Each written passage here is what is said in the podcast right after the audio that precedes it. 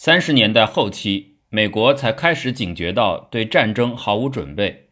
实际上，洛克希德公司已经花了好几年时间为陆军航空队研制新型战斗机。我将哈德逊轰炸机交付英国皇家空军服役之后，回到伯班克，设计新战斗机就成为我的首要任务。军方对新战斗机的设计要求非常明确，规定要采用两台液冷式发动机，速度应达到每小时三百六十七英里。我们通知航空队说。我们设计的飞机时速可达四百英里以上，这在当时是一个无可比拟的速度。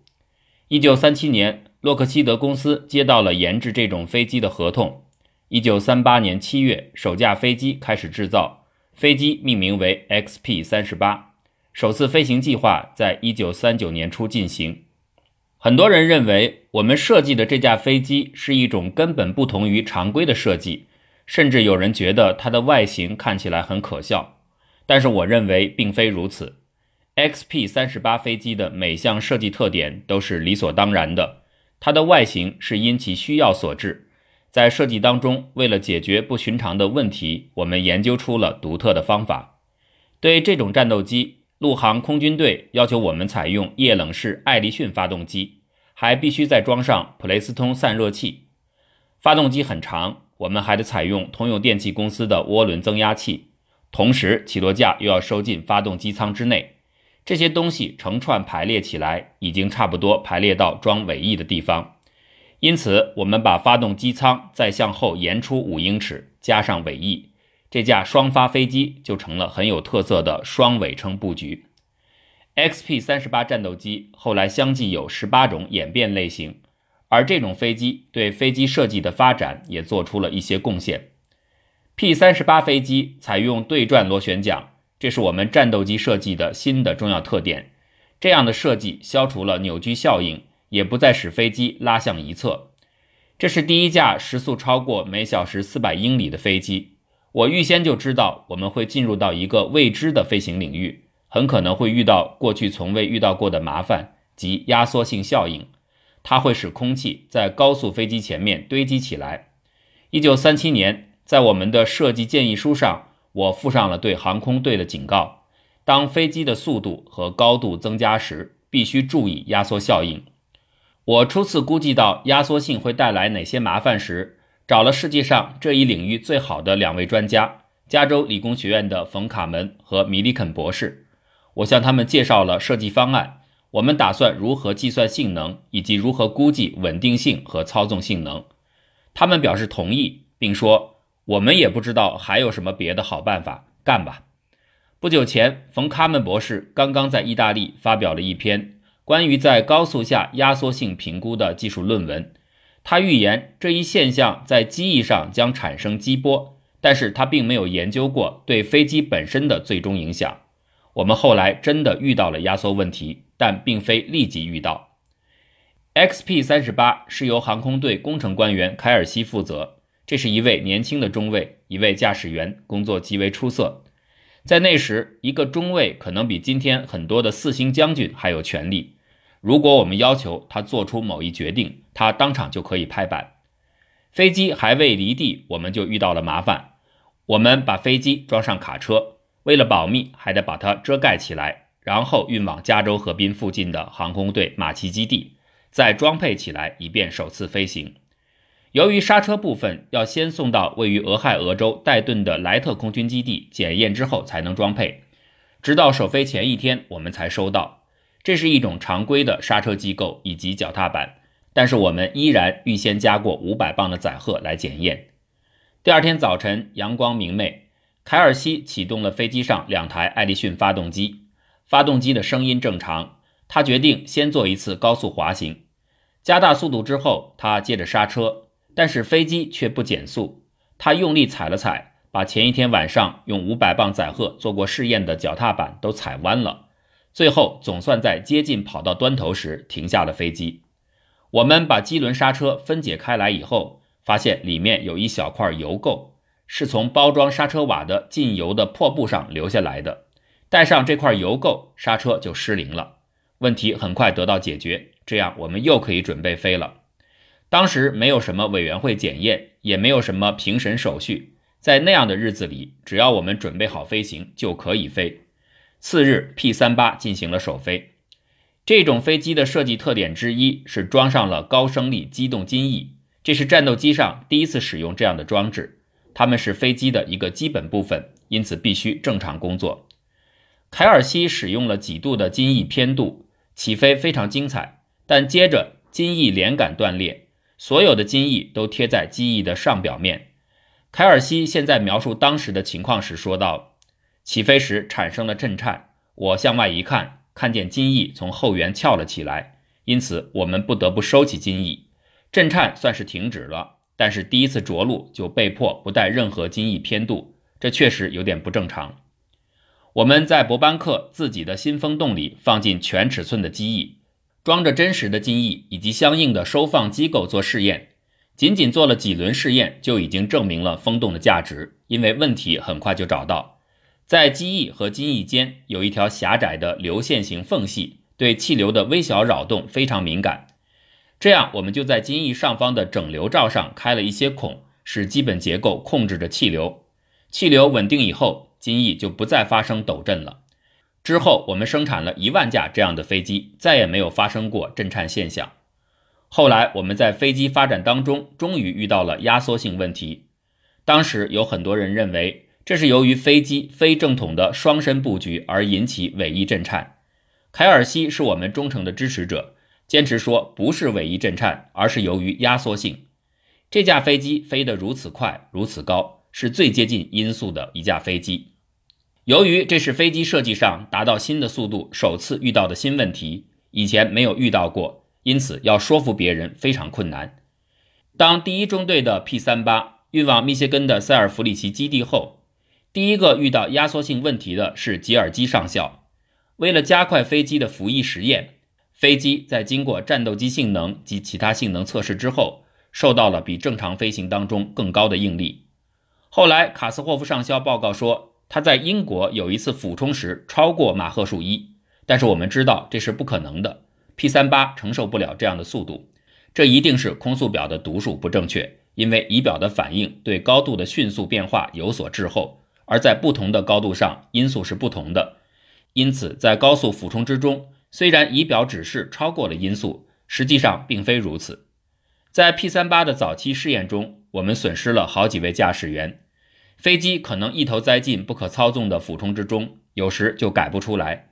通常在马赫数零点六七至零点八之间发生，一旦陷入俯冲，操纵性迅速恶化。我们按常规办法改进了升降舵。使它们能产生很大的气动力，以致可以把整个尾部扯掉。我们的试飞员福尔登就是在一次这样的事故中坠机身亡的。洛克希德公司的试飞员马歇尔·黑德尔驾驶了最初的生产型号 YP-38，宣称这是他飞过的最容易驾驶的飞机。对转螺旋桨不产生扭矩，也不会在飞机改变姿态时把飞机拉向一边。但是其他的试飞员。包括洛克希德的米洛·伯切姆和托尼·列维尔都遇到了压缩性效应。列维尔描述说，有的时候会有一只巨人的手摇撼着飞机，使驾驶员的操纵无效。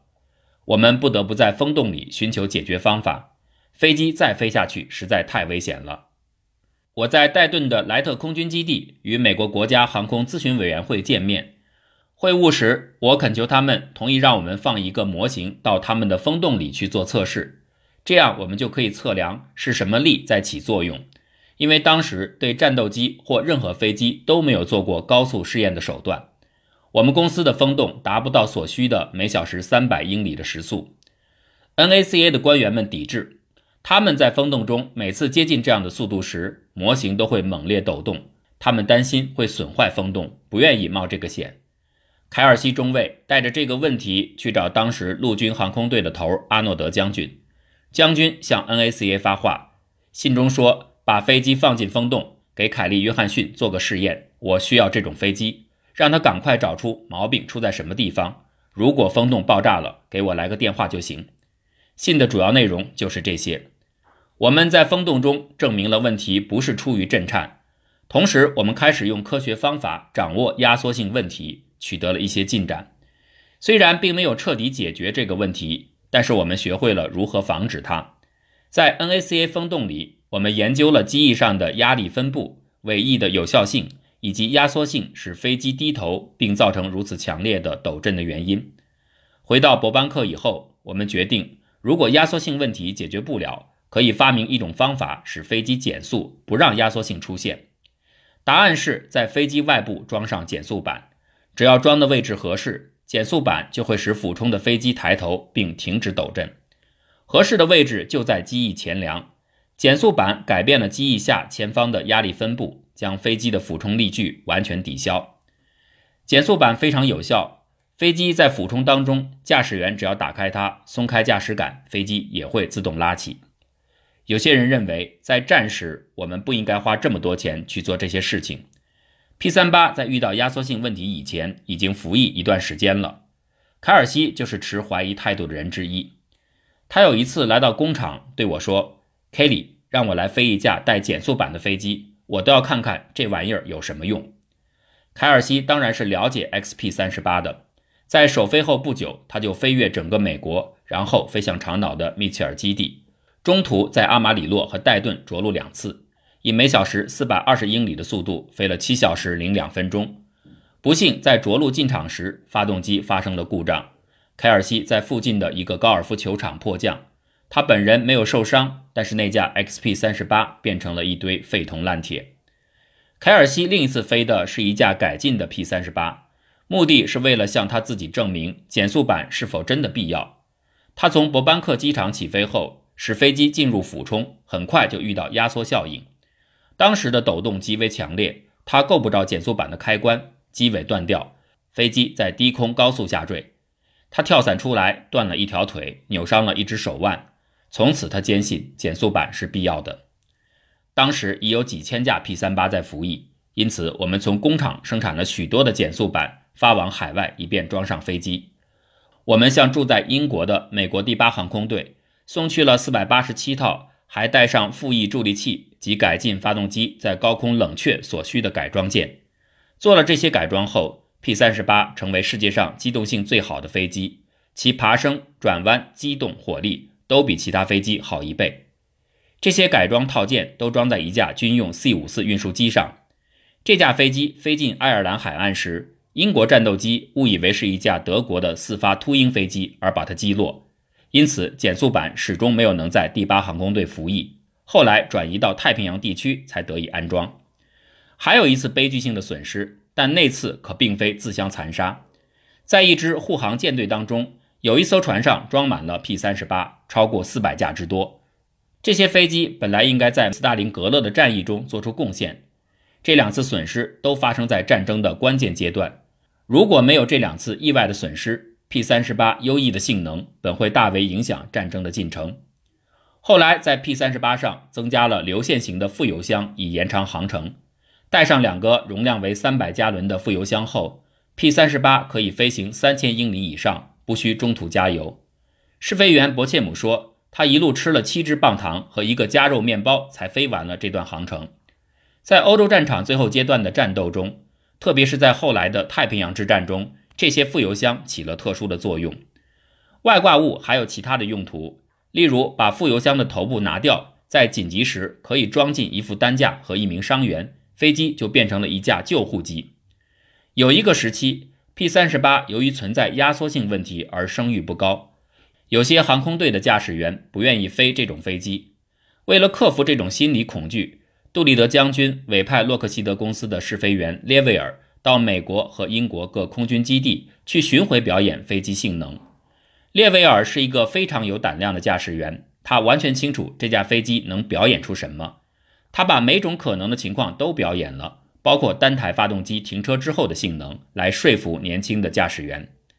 P 三十八不仅是一种高级战斗机，而且后来变得十分灵活多用，可用作摄影机、战斗轰炸机、对地攻击机、火箭发射机等等。共有十八种不同改型，最后一种改型携带的炸弹量比早期的 B 一七空中堡垒轰炸机还要多。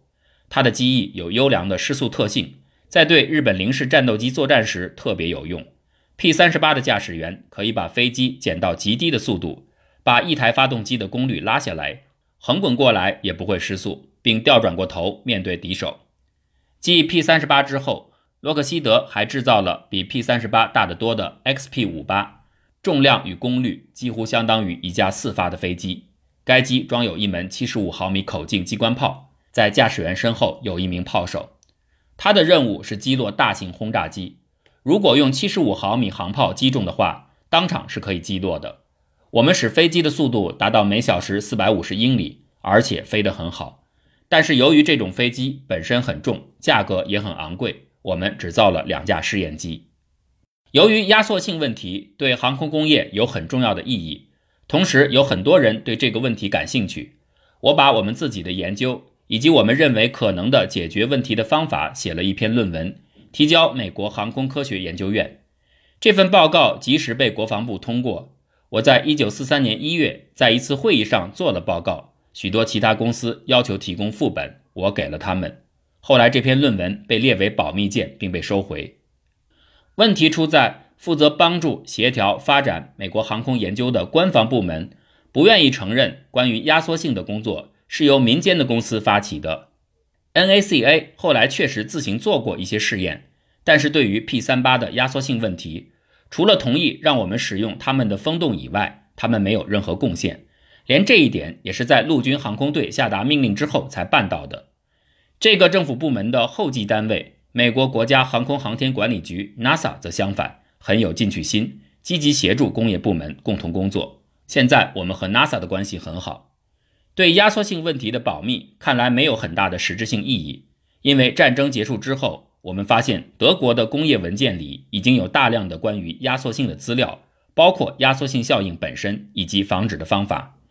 德国人主要是用后掠机翼的方法来克服压缩性，他们从波兰战争开始就已经用后掠翼的方法来克服这个问题，并且已经在试飞。后来宣布后掠翼是美国的发明是没有根据的。